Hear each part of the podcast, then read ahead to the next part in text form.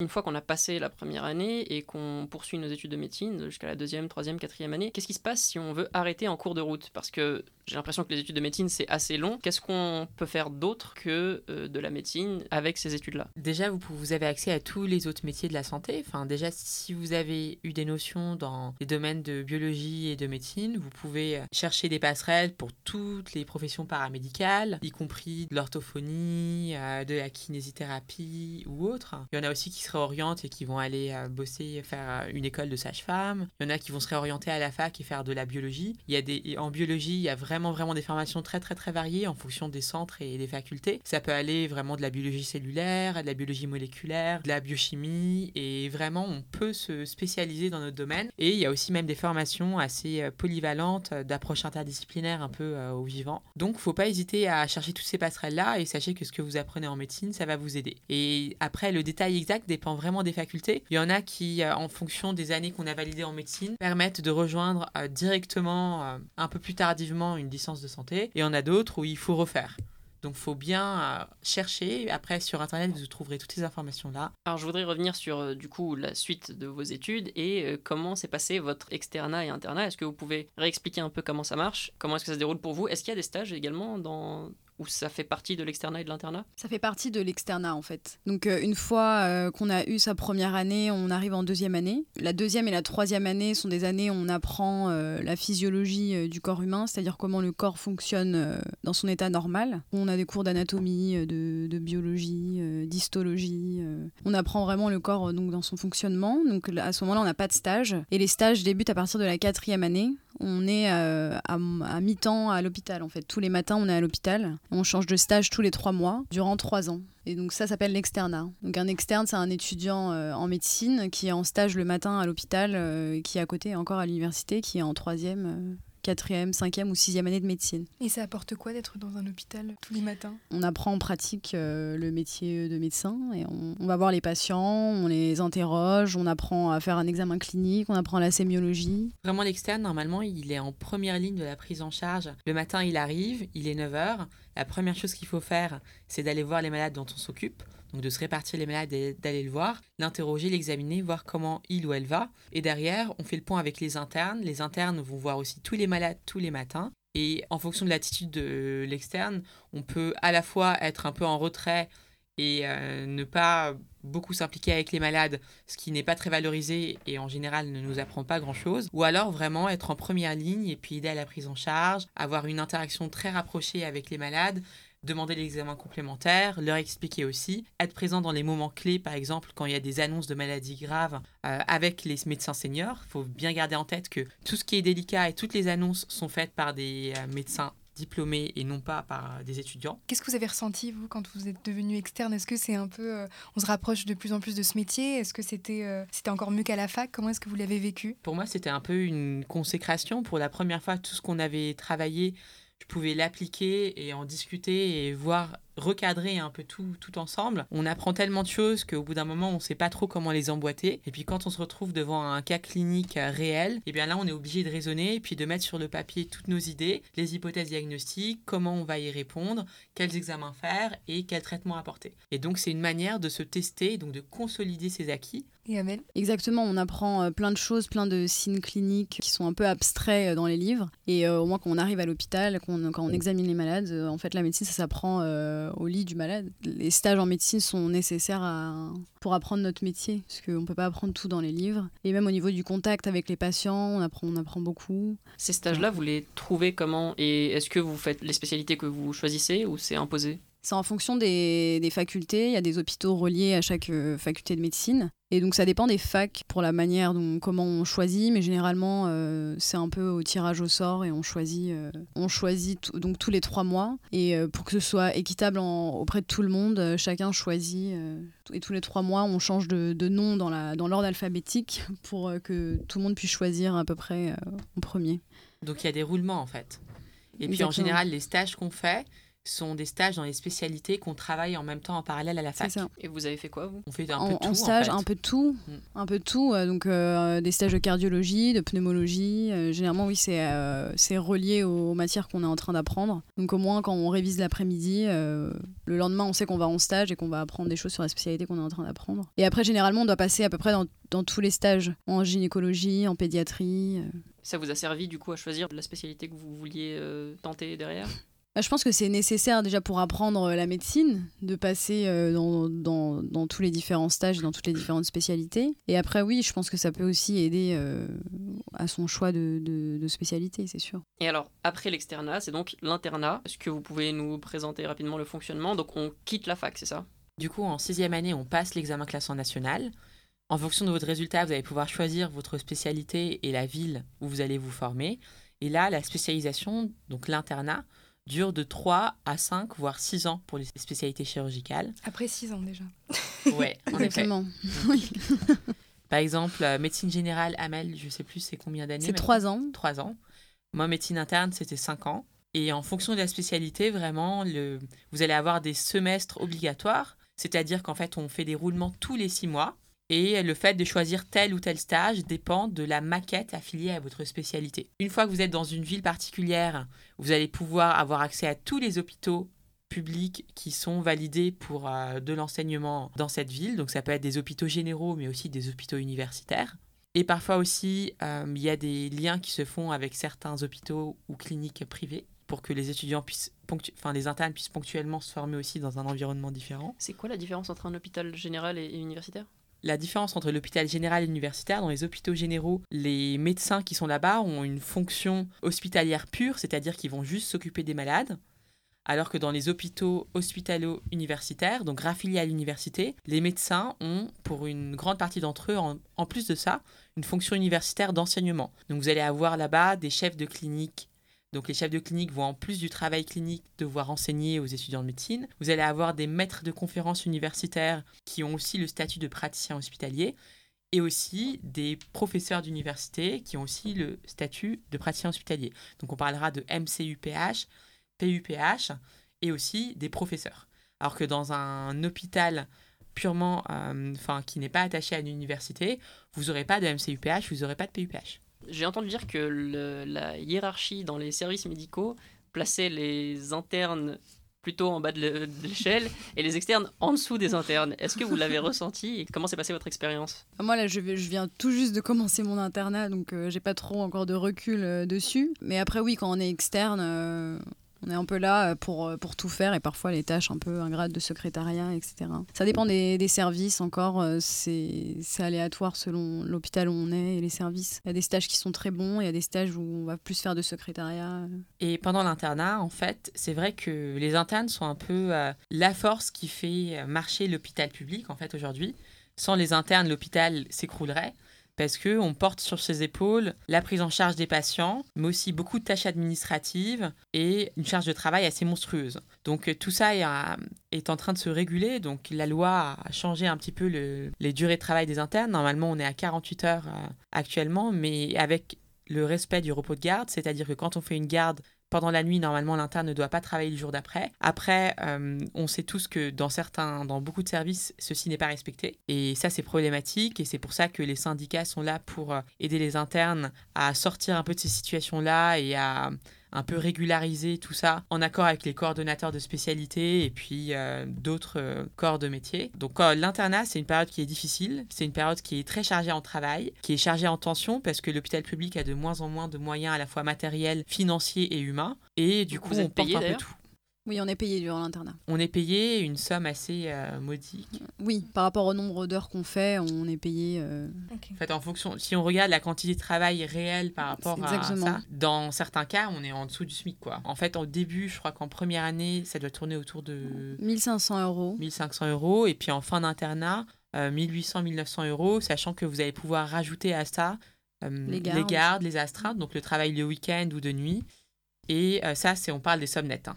D'accord. Après cet externat-là, donc vous travaillez actuellement sur une thèse. Est-ce que vous pouvez nous en parler peut-être un petit peu? Pendant ma, votre parcours, vous allez avoir un, un moment, un choix que vous allez devoir euh, faire, parce que en général, on va vous parler un peu du parcours scientifique. en plus de médecine. Et dans certaines facultés, on va vous proposer de faire un double cursus médecine-sciences. Ou alors, vous allez aussi avoir la possibilité de passer le concours pour être rattaché à l'école de l'INSERM. Donc en général, les personnes qui font ça vont en plus de leur parcours médical s'arrêter pour faire un master 2 pendant un an. Et c'est ce que j'ai fait. Moi, j'étais pas rattachée à l'école de l'INSERM, mais j'avais fait le double cursus médecine sciences de Paris 6, donc Pierre et Marie Curie, qui est maintenant euh, Paris Sorbonne. Il y en a qui s'arrêtent pendant les études médicales pour faire aussi une thèse de sciences. D'autres qui disent, bon, bah, j'ai fait mon master 2, je m'arrête là, j'ai plus envie de faire de, sciences fondamentales. Et puis d'autres qui vont faire euh, une thèse plus tard. Donc moi, en fait, j'ai fait le choix de m'arrêter après le master 2. Je me suis dit, on fera de l'internat et puis on verra. À la fin de mon internat, en fait, comme j'avais vraiment apprécié euh, l'une des équipes avec qui j'avais travaillé pendant mon master, j'ai eu envie d'aller sur un terrain vraiment de recherche fondamentale et donc de faire une thèse euh, scientifique. Du coup, là, depuis bah, deux semaines, je suis euh, en train de faire une thèse de sciences en épidémiologie à l'Institut Pasteur Paris. Donc ça sera trois ans temps plein. Et ce qu'il faut garder en tête, c'est que pour avoir accès à certains métiers de l'hôpital, notamment euh, les hôpitaux attachés aux universités, il faut avoir fait un master 2, plus ou moins une thèse de sciences, notamment pour avoir un poste universitaire, donc pour être MCUPH ou PUPH, ce dont on parlait tout à l'heure, il faut avoir fait une thèse de sciences. Ça fait 11 ans, plus 3 ans qui vont s'ajouter? Moi j'ai fait donc 6 ans, ans d'externat, 5 ans de spécialisation, un an de master 2. Le master 2, je l'ai fait pendant mon internat. Et là, 3 ans de, de thèse de sciences. Et euh, du coup, ça fait combien d'années, euh, Amel? Ça fera 9 ans en tout, euh, mon externat plus mon internat. D'accord. Et est-ce que euh, au lycée vous vous attendiez à passer autant de temps encore après à faire des études? Est-ce que ça vous faisait pas peur? Est-ce que ça peut effrayer? On le savait avant d'entrer dans les études médicales que ça allait être long. Après, euh, je vous avoue que quand on est au milieu, ça, paraît encore très long, mais ça passe vite. Et euh, quand on est interne, en réalité, on est à l'hôpital, on travaille, on a un salaire, comme on a dit, on commence à 1500 euros, donc on peut quand même être un peu indépendant et commencer sa vie. On n'est pas encore étudiant, aller à la bibliothèque tous les jours. On est, on sert on est à l'hôpital et on a un vrai euh, travail entre guillemets. Il faut vraiment avoir en tête que les internes, c'est eux qui sont en première ligne sur la prise en charge. En général, vous pouvez être à la fois tout seul ou alors deux ou trois pour gérer une salle euh, qui peut être de 10 à 15-20 malades, donc en fonction des services. Donc la charge de travail peut être plus ou moins lourde. Et c'est vous qui allez voir les malades tous les jours, c'est vous qui allez leur expliquer ce qu'on fait, vous qui allez euh, demander les examens, vous qui allez parler avec les infirmiers, les infirmières, les kinés, les autres membres du personnel hospitalier, tout organisé. Et les médecins seniors vont être là plutôt pour chapeauter cette prise en charge-là, faire des visites plusieurs fois par semaine et vous aider. Au final, c'est vrai que c'est très très long, les études médicales, mais je pense que quand on est au lycée, on s'en rend pas très bien compte. Et puis même quand on est au milieu, en fait, comme finalement il y a tellement de choses à découvrir, en fait, on avance et on n'a jamais vraiment l'impression de, ramer, quoi. Oui, ça passe assez vite. Euh. Et quand on est interne, en fait, à la fin de la sixième année, on passe un examen qui nous permet de prescrire. Donc quand on est à l'hôpital, on est, euh, on est en première ligne et en première prise en charge, on fait vraiment tout, quoi. D'accord. À la suite de l'internat, ça y est, on est médecin. À la suite de l'internat, on est médecin. On est enfin docteur en médecine. Je sais pas à quel moment on appelle, on est médecin. Je sais pas si, comme on peut prescrire, on est médecin ou. En fait, euh, il y a deux choses qu'il faut passer à la fin de l'internat. Il y a une thèse de médecine, et puis en fonction des spécialités, vous avez aussi des mémoires à passer. Et la forme exacte du mémoire va dépendre de la spécialité et de leur choix. Donc ça, il n'y a pas vraiment de règle générale. Ça peut être un travail de recherche ou un mémoire écrit ou autre. Et du coup, on devient docteur, en fait, quand on a passé sa thèse, et on peut s'inscrire à l'ordre des médecins quand on a à la fois la thèse de passer et qu'on a validé sa spécialité officiellement. Après, pour s'installer en ville ou travailler à l'hôpital, il y a plein de choix qui sont possibles. Le premier, c'est de s'installer directement après l'internat en ville, du coup en secteur 1. Donc là, avec une tarification qui est celle de la sécurité sociale. Et pour ça, on peut le faire d'emblée. Mais par contre, si vous voulez vous installer en libéral et donc fixer vos propres tarifs, il faut avoir fait deux ans en post-internat à l'hôpital. Donc euh, sur un poste d'assistant ou alors de chef de clinique, en fonction des hôpitaux, si c'est un hôpital général ou universitaire. Et si on a fait deux ans à l'hôpital après l'internat, et eh bien sur un poste euh, dédié, là, on pourra ensuite s'installer en ville, en libéral. Et il y a aussi d'autres personnes qui vont faire le choix de rester à l'hôpital. Et pour ces personnes-là, elles vont faire un post-internat qui va durer 2 à 4 ans, maximum 4 ans, et passer un concours de PH, donc de praticien hospitalier. Si jamais ils l'ont, ils peuvent prétendre à rester à l'hôpital. Et ça, en fait, ça dépend des opportunités, des relations qui se créent. Il y a aussi énormément, énormément de politique à l'hôpital. Comment est-ce que vous avez vécu l'ensemble de vos études jusqu'ici Maintenant que vous avez un peu de recul, est-ce que vous, pensez que c'est fait pour euh, certains types de personnes? Qu'est-ce qui vous a fait tenir toutes ces années d'études Qu'est-ce qui vous fait continuer? En tout cas, ce qui est sûr, c'est que pour faire médecine, il faut aimer le social. Donc, il faut aimer parler avec les gens, interagir avec les gens. Sinon, euh, le choix de médecine n'est pas approprié. Ensuite, comment est-ce que je l'ai vécu personnellement? Je... Les études médicales ont été pour moi longues et dures. J'ai eu des moments très, très difficiles. Et autant l'externat, la première année était très dure, la sixième année, donc celle de l'examen classement national, était aussi très, très dure parce qu'elle détermine un peu votre choix de spécialité. Le CN euh, n'existera plus euh, d'ici 2-3 ans, en fait. Ce sera autre chose, mais on ne sait pas encore quoi, mais en tout cas, ça, ça n'existera plus. On espère que ça sera quelque chose qui permettra aux, étudiants de mieux jongler dans leur choix de spécialité et avec un peu moins de pression. Exactement, j'espère aussi. Mm. Et après, moi, l'internat, pour moi, ça a été euh, une expérience euh, humaine incroyable, mais en même temps, il y a eu des moments très, très, très, très durs, parce que, comme je vous le dis, les internes vraiment portent beaucoup, beaucoup euh, du poids de ce qui se passe à l'hôpital public, et ils doivent tout réceptionner et parfois ne peuvent pas trop exprimer euh, ce qu'ils ressentent. Il faut aussi avoir en tête que malheureusement aujourd'hui, quand on est du corps médical, on a un peu euh, une carapace à avoir, c'est-à-dire que quand on voit des situations difficiles au quotidien, on doit rester quand même solide et ne pas trop le montrer parce que si les médecins s'effondrent, en fait, euh, derrière, bah, à la fois les patients, leurs familles, les collègues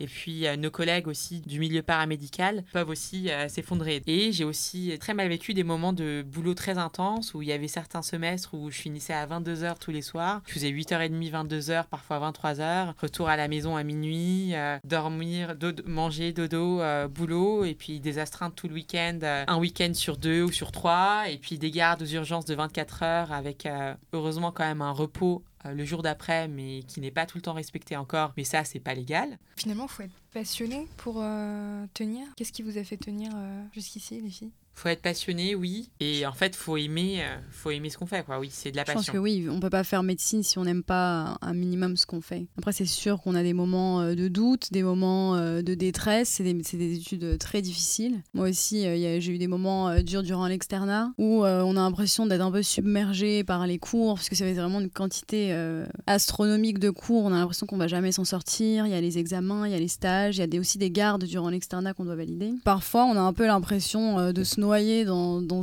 dans, tous ces cours. Mais maintenant, j'ai un peu de recul. Enfin, moi, je viens de commencer mon internat, donc je suis encore dans la fraîcheur euh, du début d'internat. Donc déjà, moi, déjà, je suis contente d'avoir arrêté les études et de ne plus euh, travailler à la bibliothèque tous les jours. Et là, d'être à l'hôpital et vraiment de, de servir et de, de travailler, quoi, d'avoir l'impression d'entrer dans la vie active. Moi, je commence là mon internat et je suis, je suis très contente. S'il y a un conseil à donner euh, à des jeunes lycéens qui veulent se lancer dans des études de médecine, ce serait quoi, du coup? Bah, du coup, ce serait d'y croire de travailler, de s'en donner les moyens, d'avoir euh, une bonne organisation et que euh, tout est possible. Et de, surtout de rester positif. Là, pendant la première année, ils vont avoir euh, des concours blancs, plein d'entraînements et de toujours garder le cap et de se dire que ça va être possible et que même si on se prend quelques claques à quelques concours blancs, on, a des mauvaises notes, de se dire que ça va être possible et que c'est beaucoup de mental la médecine, en tout cas la première année. Moi aussi, c'est à peu près similaire. Je leur dirais si vous avez envie de le faire, en fait, bah faites-le. Si vous avez envie d'essayer, essayez. Et s'il y a un concours blanc, vous avez une note pourrie, bah en fait c'est pas grave parce qu'il y a des gens qui arrivent à la fin à un concours blanc et quand ils font l'examen de fin de première année, ils ont des super notes. Bossez jusqu'au bout et puis avant en fait on considérait que pour avoir un parcours un peu exemplaire, il fallait d'emblée après le bac choisir sa filière, faire ses études et bosser. Bah en fait aujourd'hui on est en train de revenir sur ça. Il faut savoir aussi explorer les différentes euh,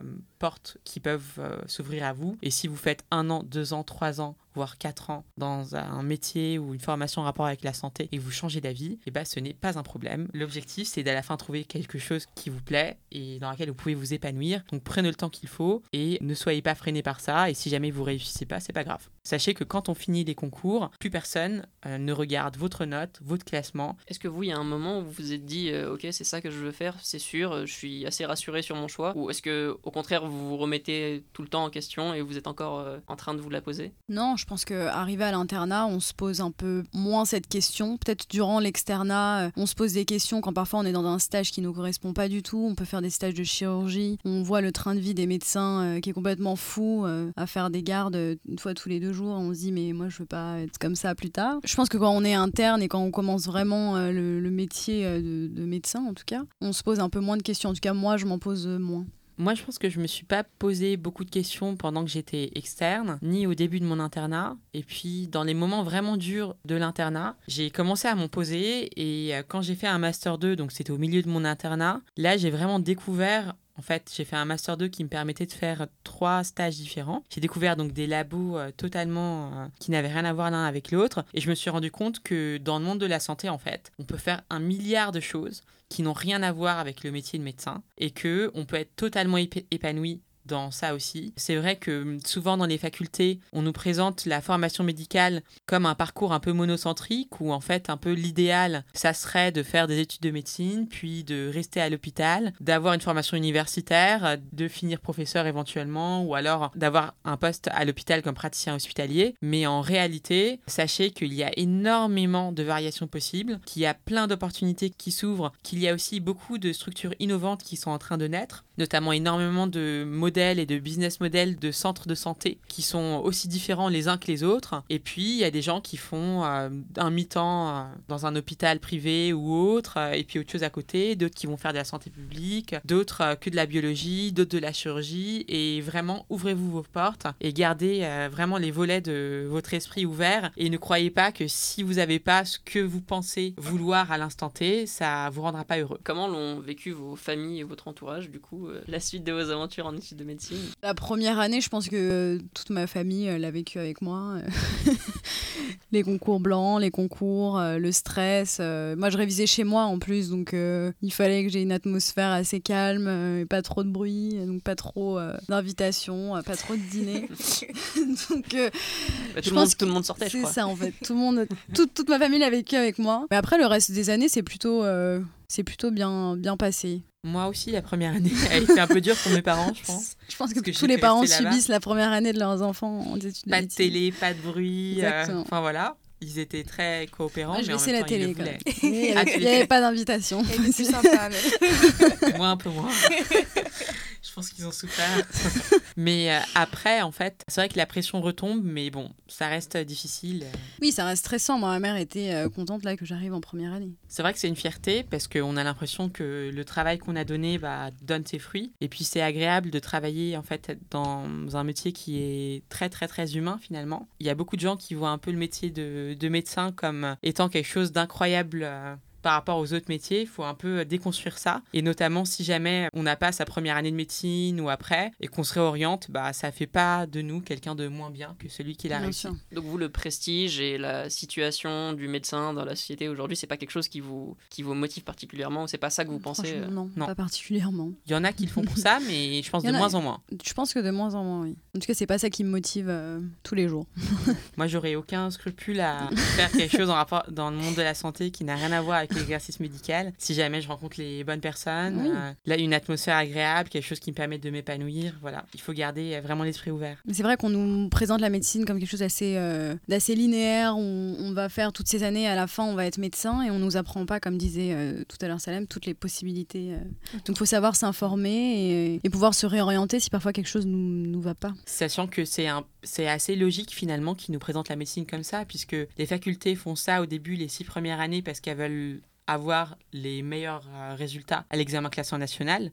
Donc, ils vont mettre un peu les étudiants dans un parcours euh, particulier en leur disant voilà, parce qu'ils veulent être les meilleurs en fait parmi les autres, c'est de la compétition. Et puis après, quand on est interne, bah, c'est pour aussi rendre attractifs les métiers de, de l'hôpital public. Oui. Vous savez que de nos jours, l'hôpital public est de moins en moins attractif, euh, malheureusement, parce qu'il y a des limitations financières, notamment euh, de la part du ministère, qui rendent l'exercice de plus en plus difficile. Et c'est pour ça que les soignants, que ce soit les médecins, les infirmiers, infirmières, et tous euh, les gens du corps médical et paramédical ont manifesté le 14 novembre pour dire que c'était pas normal de continuer à restreindre le budget de la santé et qu'il fallait évoluer au niveau médical vers un autre mode d'exercice qui prenne plus en compte les patients, leurs spécificités et aussi l'humain et la main-d'œuvre qui fait tout le travail. Quoi. Donc c'est un métier qui se précarise, euh, le métier de médecin? On peut pas vraiment dire ça, parce que quand on s'installe en libéral, on a des très très bons salaires, mais en tout cas, travailler à l'hôpital public, ça devient difficile. Ça devient difficile. Donc si je résume, essayez de trouver la filière qui vous passionne, soyez intéressé par l'humain, tentez le coup si ça vous intéresse. Exactement. Exact. Et tout est possible.